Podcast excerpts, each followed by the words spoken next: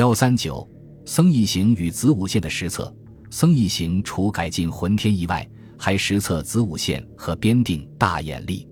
他是我国古代著名的天文学家。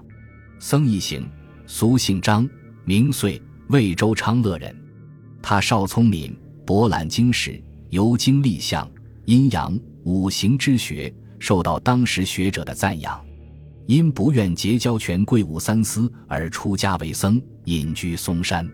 玄宗登基，被强征入京。开元十二年，唐政府在义行的建议下。派南宫说等到北起铁勒，南至临沂的十三个地点进行测量，内容包括当地点的北极距地高度、冬夏至和春秋分日影长度以及冬夏至昼夜露刻长度等数据。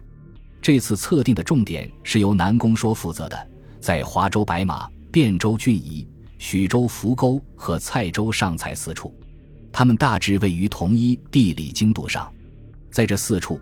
除测量了北极高度和日影长度外，还测量了这四个点之间的水平距离。根据实测证明，古代流传的南北地隔千里，影长差一寸的说法是错误的。异形由这四处的距离差与北极处的高度差的比例关系分析得出，南北相距三百五十一里八十步而差一度的重要结论。